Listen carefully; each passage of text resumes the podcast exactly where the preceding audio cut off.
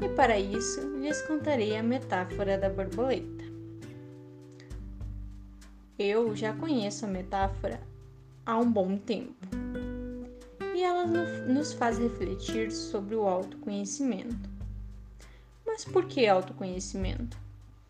Bom, as borboletas possuem uma beleza natural, com asas maravilhosas, umas mais coloridas e outras nem tanto, mas cada uma com sua beleza única. No entanto, elas não conseguem ver a sua beleza. As borboletas não conseguem enxergar as suas asas. Elas não conseguem se ver se olhar num espelho, ver o seu próprio reflexo. Então, resumindo, a borboleta é linda, mas ela não sabe dessa beleza. E na maioria das vezes é isso que acontece com as pessoas. Elas não conseguem ver a beleza que têm. Não conseguem se olhar e ver o quão maravilhosas elas são.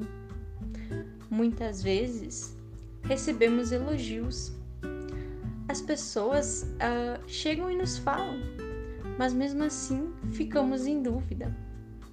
E por que isso?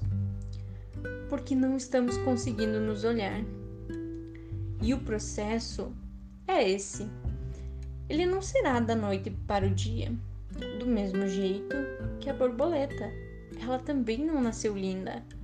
Ela primeiramente era um casulo, depois uma lagarta, que nós olhamos e achamos um bicho feio e nojento. E depois de todo esse processo, ela se torna uma linda borboleta. E nós também precisamos passar por essa metamorfose.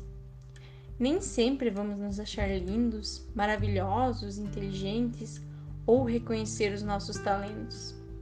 E está tudo bem, porque sempre está em tempo de trabalhar essas fases para que você tenha uma qualidade de vida melhor.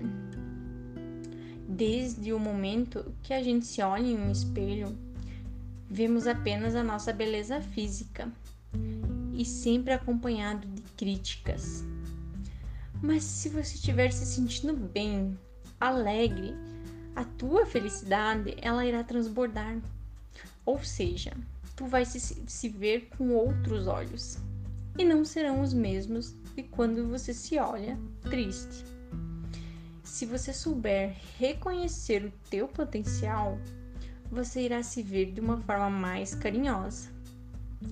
Entretanto, se você não estiver bem consigo mesmo, como conseguirá trabalhar, concluir tarefas e ajudar os outros?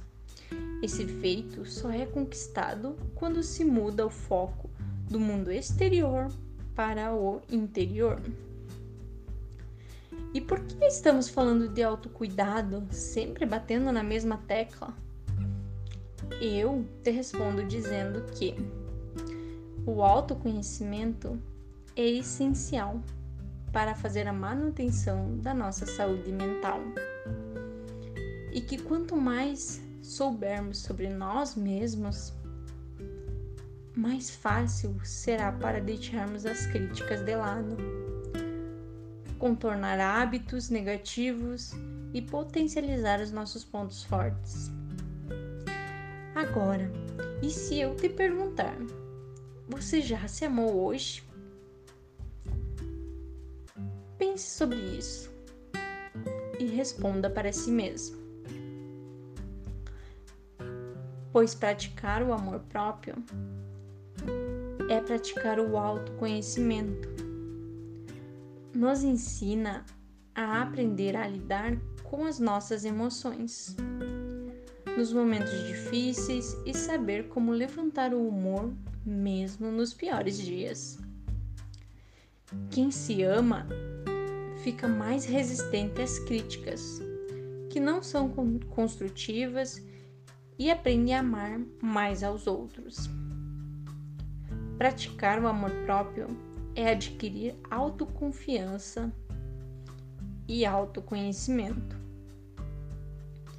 Sabendo desapegar com mais facilidade de tudo que já não faz mais parte das nossas vidas. assim como também deixar de se punir caso precise repensar os seus projetos. Atitudes ou até mesmo frases ou palavras ditas. Se para ti ainda é difícil deixar essas punições e cobranças de lado, busque ajuda. Por meio da terapia, você poderá identificar esses aspectos negativos da sua vida que precisam ser trabalhados para alcançar um estado de bem-estar e realização. Então, o que eu tinha para vocês hoje era isso. E caso você se identificou com o tema, gostou do assunto e quer saber mais, você pode me encontrar lá no Instagram com o arroba psicóloga Michele Wisneski ou pelo WhatsApp 54 99 601 29 66. Um obrigado à rádio pelo espaço cedido e tenham todos uma ótima semana.